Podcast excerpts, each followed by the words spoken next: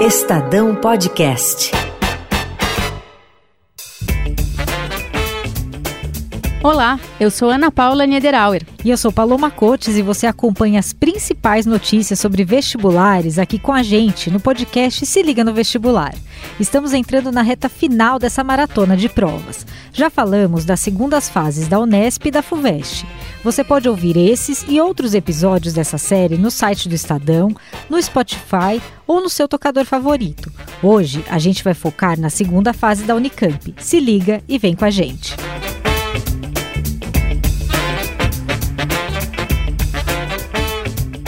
A segunda fase da Unicamp acontece nos dias 12 e 13 de janeiro, um domingo e uma segunda-feira.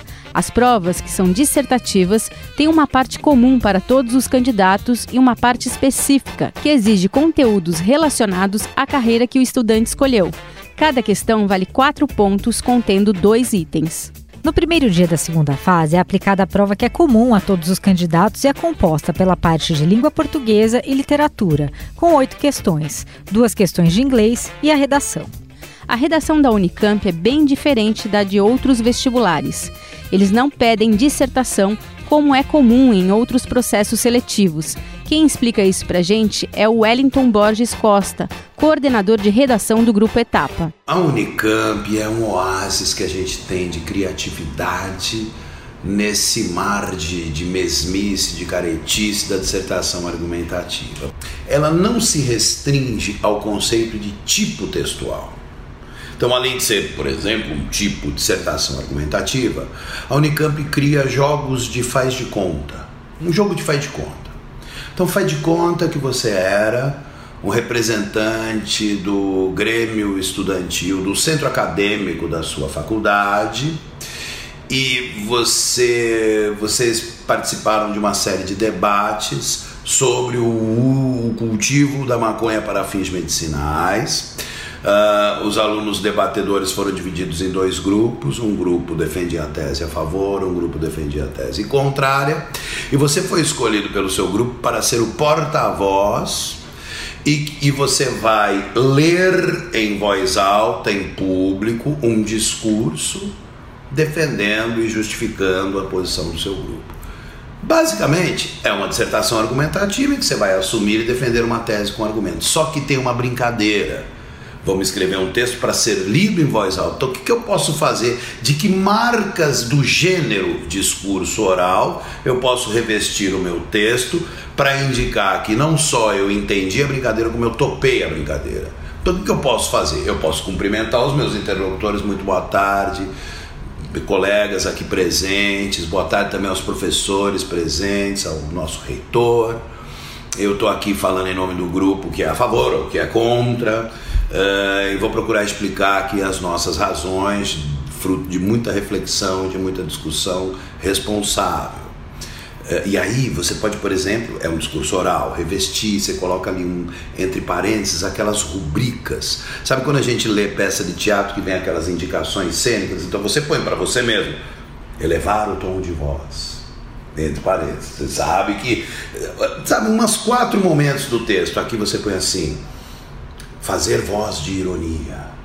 E você escreve entre aspas, aqui você fala, fazer pausa aguardando aplausos. Sabe, uns três ou quatro momentos você vai mostrar que você entendeu que não é apenas uma dissertação argumentativa, mas que além disso, do tipo de dissertação argumentativa, é o gênero discurso oral. Ou como caiu nos dois, no último ano, um abaixo assinado é um abaixo assinado em defesa de não sei o quê. Então, você vai assumir uma tese para defendê-la com argumentos. Mas o que, que você tem que fazer? Revestir de uma moldura que permita identificar aquele texto como um abaixo assinado. Mas foge muito do que se aprende na escola, não é? Então, olha, eu acho que, na verdade, né, a gente tem que entender que o vestibular não é apenas uma prova de ingresso na universidade é uma prova que aponta diretrizes para o trabalho que a gente faz do lado de cá do funil.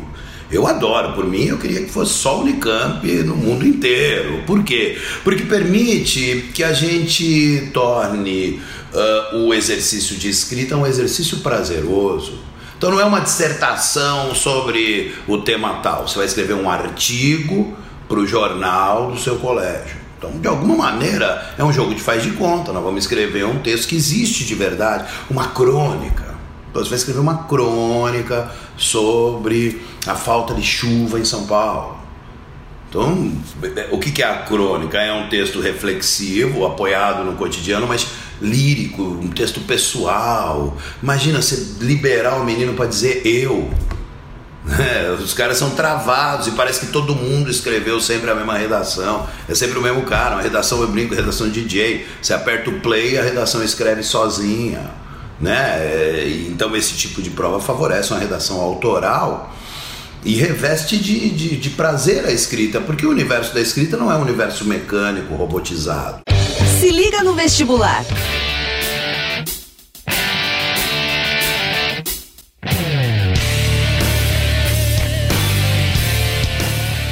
O professor Sérgio de Lima Paganin, do Anglo, diz que a preparação para a redação da Unicamp é completamente diferente. Daí, é preciso se preparar para escrever em diversos tipos de gênero textual. Quem presta Unicamp tem uma outra preparação completamente diferente, por quê? Quando a gente olha para as provas de redação da FUVEST, da Unesp, Unifesp, ambas feitas pela Fundação FUNESP, ou do Enem, nós estamos falando do gênero dissertativo da dissertação escolar, daquilo que a gente já conversou, que é o texto que é feito com base numa opinião, geralmente do primeiro parágrafo, argumentos que dão sustentação e um parágrafo final que é ou por intervenção ou por uma síntese. Esse é o jeitão dessas grandes provas. A Unicamp não. A Unicamp já teve esse modelo de prova, mas ela mudou. E ela adotou um modelo de prova em que as redações são de gêneros textuais diferentes. Então, a ideia é que o candidato da Unicamp se prepare para diferentes gêneros textuais desses que circulam na sociedade. Claro que, de novo, a mesma história. Quando você observa, lê, estuda as provas antigas, você começa a ver quais são os gêneros mais recorrentes. Em geral, é, tem caído gêneros que são mais organizadores de informação. Então, tem um resumo. Você tem lá uma situação concreta e tem que produzir um resumo é, ou mesmo é, você precisa produzir um verbete de dicionário. Mas são gêneros mais informativos, desde que você não opina, mas desde que você manipula informações e arranja essas informações naqueles termos que a banca determinou ali na prova. Faz um verbete, faz um resumo, é, faz um discurso de apresentação dessas informações aqui sobre ciência. E um outro gênero que costuma, um outro tipo de gênero que costuma aparecer, daqueles mais opinativos. Então, um texto em que você vai publicar num, é, num fórum de discussão a sua opinião sobre ser cientista. E aí então é opinativo, mas não é naquela estrutura clássica da dissertação. E uma coisa que é bem importante, que é não precisa ter medo desses gêneros. De novo, a Unicamp também acredita muito nisso antes de escrever, é uma prova de leitura. A leitura das instruções que a banca dá na prova, com muita atenção, com treino e observando as redações, a Unicamp também publica redações que tiraram nota máxima, dá para perceber que com uma leitura muito boa e com uma experiência de leitura de diferentes gêneros textuais que circulam na sociedade, dá sim para fazer uma redação muito boa de gêneros que falam, mas eu nunca escrevi um relatório. Teve uma das provas da Unicamp que era sobre um relatório de uma atividade que, que foi desenvolvida numa escola. Um relatório, um texto formalíssimo. Mas a própria leitura das instruções que a banca dá na proposta permitiam que você fizesse bonitinho um relatório nos termos de apresentação, justificativa, objeto de estudo, é, a descrição do fato. Estava tudo lá na leitura. Então, a, a, a, preocupação com o gênero, que gênero vai cair, eu não sei escrever relatório, eu não sei escrever é, artigo de opinião. Essas informações aparecem nas instruções. O que é importantíssimo é cumprir aquilo que a banca determina nessas instruções. Então, você precisa defender o posicionamento e atacar é, a opinião ou contra-argumentar a opinião do menino que escreveu esse texto aqui que eu ofereci de apoio. Então, tem que obedecer bem esse tipo de instrução que a banca dá. Mas aí, de novo, não é mais dissertação. As questões sobre literatura aparecem nas duas fases. A Unicamp tem uma lista de obras que inclui gêneros como poesia, e aí entrou Camões e também Racionais, além de contos de Guimarães Rosa e Machado de Assis, e também uma obra teatral de Dias Gomes, O Bem Amado. A lista completa das obras está disponível no site conveste.unicamp.br. E como se preparar nessa reta final? É bom estudar com resumos? Quem comentou esse assunto com a gente foi a professora Lu, do Objetivo. Então, depende do resumo. Né? Por exemplo, eu, eu faço muitas restrições aos resumos que estão na internet. Por né? quê? Porque tem muita coisa errada. Né? As pessoas fazem aquela leitura transversal do livro né? e aí acabam falando coisas que você não identifica numa obra. Não está lá.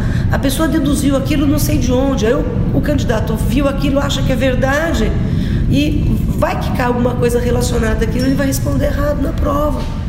É um problema. Resumo tem que ser feito, tem que, pode ser lido, não, não digo que não.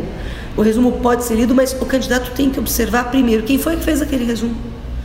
Né? Se foi o. Não estou menosprezando né, é, algumas pessoas, não é isso. Mas tem gente que, infelizmente, não sabe ler e a, se aproveita da oportunidade para ter likes, curtidas, lá no, no, YouTube ou então em outro site qualquer. Então, e isso é uma coisa que chama muito a, a, o público, né? O cara vai lá, digita, apareceu lá, resuma o capítulo por capítulo. E aí o candidato vai ler aquilo, vai dar um like ele não sabe se ele está lendo algo que é certo ou que é errado. Então, eu acho que tem que, pode ler. Na verdade é o seguinte, em cima da hora, se ele não leu nada, então pelo menos lê o resumo, para não ir assim, vazio para a prova. E se for para uma segunda fase, corre atrás e vai ler o livro. Tá? Ou... Porque aparece nas duas fases. Isso, aparece nas duas fases. E um detalhe: é, um livro que cai na primeira fase pode aparecer na segunda fase também. Se liga no vestibular. Bom, agora vamos aos detalhes do segundo dia. Nessa data tem uma parte que é comum e uma parte específica. A parte comum é composta por seis questões de matemática, duas de ciências humanas e mais duas de ciências da natureza. Daí, na parte específica, funciona assim. Para os candidatos das áreas de ciências biológicas e saúde, são seis questões de biologia e seis de química. Para os candidatos da área de exatas e tecnológicas, são seis questões de física e seis de química. Para quem quer fazer humanas e artes, são seis questões de geografia e mais seis de história, englobando aí conteúdos de filosofia e sociologia. Essa mudança na segunda fase, com foco em questões específicas para cada área, tende a tornar essa etapa menos cansativa, como explica o Daniel Perry, que é diretor do ângulo. A segunda fase da Unicamp mudou. Enquanto até o ano passado os candidatos tinham que fazer é, questões de todas as matérias, agora eles têm que fazer questões dependendo da área, né, de algumas matérias específicas. Então, dessa forma, é, tudo indica que a prova vai ser menos cansativa. Por ser uma prova dissertativa, ela exige que o aluno consiga construir bem um texto. Quem fala sobre isso é o Daniel Berto, coordenador de biologia do Etapa. A segunda fase da Unicamp, ela é uma, uma prova que inclusive testa do aluno a habilidade de escrever um bom texto, de, ou seja, é, se ele sabe ler bem, se ele sabe escrever bem. É, das grandes é, provas de vestibular que a gente tem, é a prova que mais exige do candidato uma, uma, uma, uma coisa mais textual, sabe? Não é simplesmente ah, qual é a estrutura, qual é a, a, a, o item correto. Ele, ele quer que o aluno trabalhe realmente essa habilidade de, de organizar as ideias e colocar no papel. Por isso acaba sendo uma prova talvez mais difícil. E o conteúdo é muito bom. O conteúdo é é, é, de nível um pouco mais alto, que até o da FUVEST, eu, eu ousaria dizer, estou falando pela, pelos últimos vestibulares, né, que eu acompanhei todos, e também ela cobra coisa de maneira mais inovadora. Ela pega o que Exato. tem ali. Por exemplo, teve uma questão na, na prova da, do ano passado que cobrava, dava um código genético e ao invés de codificar uma proteína, esse código genético codificava o nome da Unicamp. Então ele usava a informação genética para como se colocasse aquilo numa impressora e fizesse a impressão do símbolo da, da Unicamp. Então é, é, super tecnológico, é super inovador isso, mas ele ao mesmo tempo dava as informações do exercício. Então o exercício é novo, é um conteúdo é, que está super atualizado dentro da biologia, sim. Mas o aluno lia atentamente e tinha um passo a passo, como se fosse um manual de instruções para ele conseguir ter um caminho, um norteamento de, de como chegar na resposta correta. A Unicamp costuma cobrar demonstrações matemáticas na segunda fase. E como responder a esse tipo de questão? Ouça as dicas do Alexandre Borges, do Etapa. A segunda fase da Unicamp ela tem alguns pontos é, interessantes. Por exemplo, há já há alguns anos a Unicamp sempre cobra um item de demonstração matemática que é um, uma, uma, um tópico que assim a maioria dos alunos eles têm assim um certo pavor, porque demonstração matemática, até a palavra demonstração já dá um, uma coisa, nossa, eu vou ter que provar, vou ter que demonstrar, né? então isso já traz um, uma certa insegurança para o candidato. Mas a Unicamp, apesar de cobrar essa demonstração, geralmente são demonstrações muito simples. Muitas vezes no próprio enunciado ele já dá um caminho, ah, ele já me mostrou mais ou menos por onde eu devo ir para conseguir demonstrar aquilo que ele quer. Né? Isso é uma característica da prova da Unicamp. Você não vê isso mais na FUVEST. A FUVEST já há muito tempo abandonou demonstração matemática na sua segunda fase. E perceba que demonstração é o tipo de questão que você só cobra em prova dissertativa. Não tem como você cobrar isso numa prova teste. Demonstre que as alternativas não faz sentido. Né? Então a Unicamp ela tem muito isso. A Unicamp gosta de trabalhar muito com deslocamento gráfico. Então você tem uma função e o que, que acontece quando eu mexo na variável aqui, o que, que acontece se eu alterar a imagem para outra coisa, para um outro conjunto né? Então a Unicamp ela gosta de manipular funções, né? Ela gosta de trabalhar muito com geometria contextualizada, às vezes, ah, eu vou ter uma planta, por exemplo, de um escritório, você tem uma mesa, você tem um, uma escrivaninha, você tem um armário, e aí o candidato tem que fazer alguma conta para saber qual que é a porta, o tamanho que eu vou ter que abrir para não esbarrar em nenhum móvel. Então, assim, são situações do cotidiano, eu diria até que é uma matemática que todo mundo deveria saber, porque afinal de contas, no dia que você for mobiliar o seu quarto, por exemplo, ou a sua sala, você tem que saber se a porta abre ou não, se você pode pôr a cama ali ou não, né? Então a Unicamp tem esse traço também. E o que a Unicamp espera dos estudantes? A gente ouviu o diretor da Comissão de Vestibulares da Unicamp, José Alves de Freitas Neto. Bom, a Unicamp procura selecionar entre o universo dos inscritos né, os melhores alunos. O que nós entendemos como esses melhores alunos?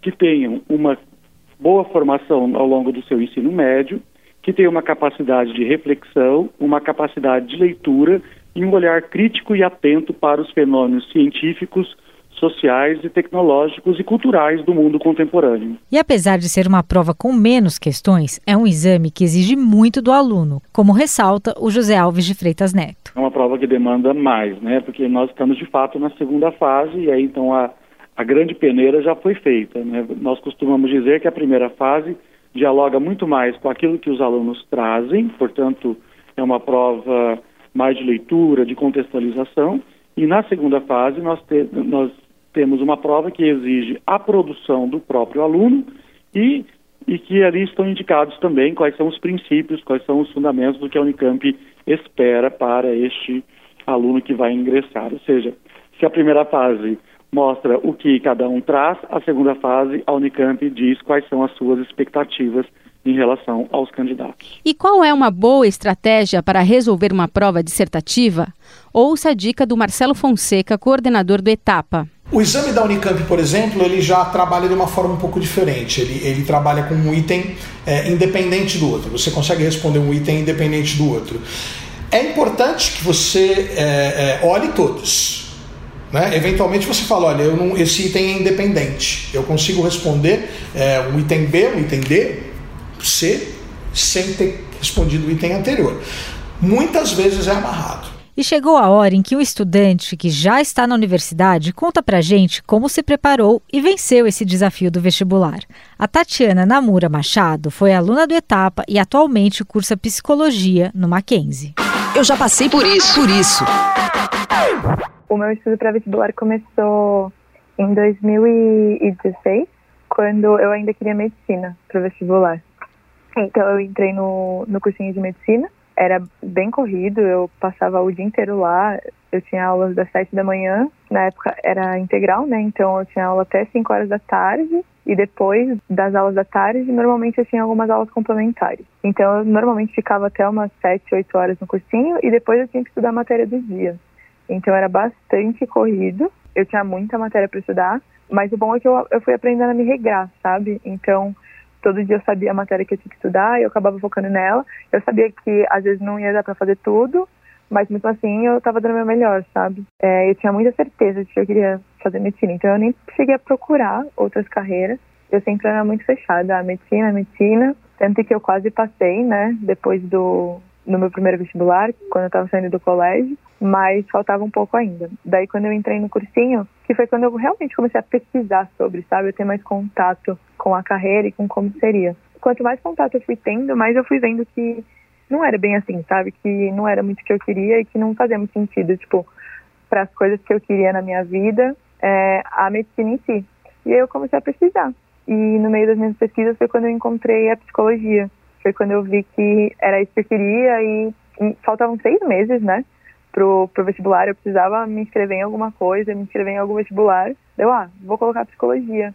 E foi um tiro certo, sabe? Porque eu gosto muito do meu curso, eu gosto bastante dele. É, a minha irmã tá nessa maratona doida do, do vestibular agora, e é o que eu falo pra ela, é, estude todo dia, sabe, de segunda a sexta, é, sempre a matéria que foi dada, faça um resumo para quando você precisar, você não ter que pegar a matéria inteira e você ter, tipo, só os tópicos, sabe, uhum. para conseguir voltar na matéria, sempre tenham fichamentos e resumos, e entendam também que não fiquem fixos só nisso, porque causa ansiedade, sabe? Entender que as coisas são feitas com calma. Então, estudar, mas também não perder a chance de se divertir, de sair, de respirar um pouco, sabe? Tudo vale a pena. Bom, é bastante informação, né? Mas antes dos nossos recados importantes, vamos relaxar um pouco? Então chegou a hora de saber o que está tocando nos fones dos vestibulandos. Solta o som!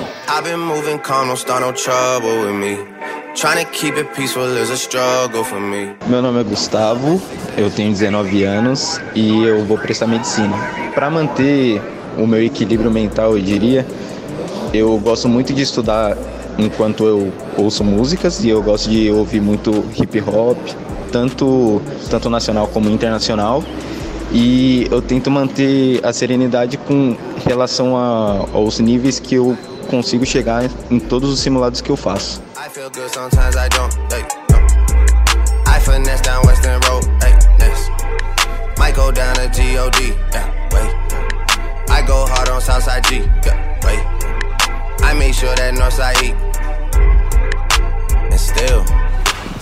Se liga no vestibular. E vamos aos recados importantes da prova. A Unicamp orienta os candidatos a chegarem ao local de prova com pelo menos uma hora de antecedência. O acesso aos locais será permitido a partir de meio-dia e a prova começa a uma da tarde, pelo horário de Brasília. Nessa fase, a prova tem cinco horas de duração e o candidato só pode deixar o local do exame depois das quatro da tarde. O candidato também deve levar um documento original com foto. Além disso, no primeiro dia de prova, a Unicamp pede que os candidatos levem uma foto 3x4 tirada em 2019. Os materiais permitidos são caneta de cor preta em material transparente, lápis preto e borracha. Também pode levar régua transparente e compasso. São proibidos corretivo líquido, lapiseira e caneta marca-texto. E vamos reiterar que é proibido o uso de celular ou de qualquer outro equipamento eletrônico.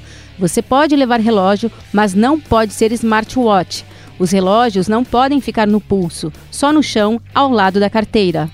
Roupas leves são permitidas, até porque a prova acontecerá de tarde, em pleno verão. Mas estão vedados bonés, chapéus, bandana ou lenços. E você também pode levar alimentos leves para consumir durante a prova. Lembrando que a Unicamp oferece 3.340 vagas. Desse total, 2.570 são destinadas a quem presta o vestibular. A lista de aprovados na segunda fase sai no dia 10 de fevereiro.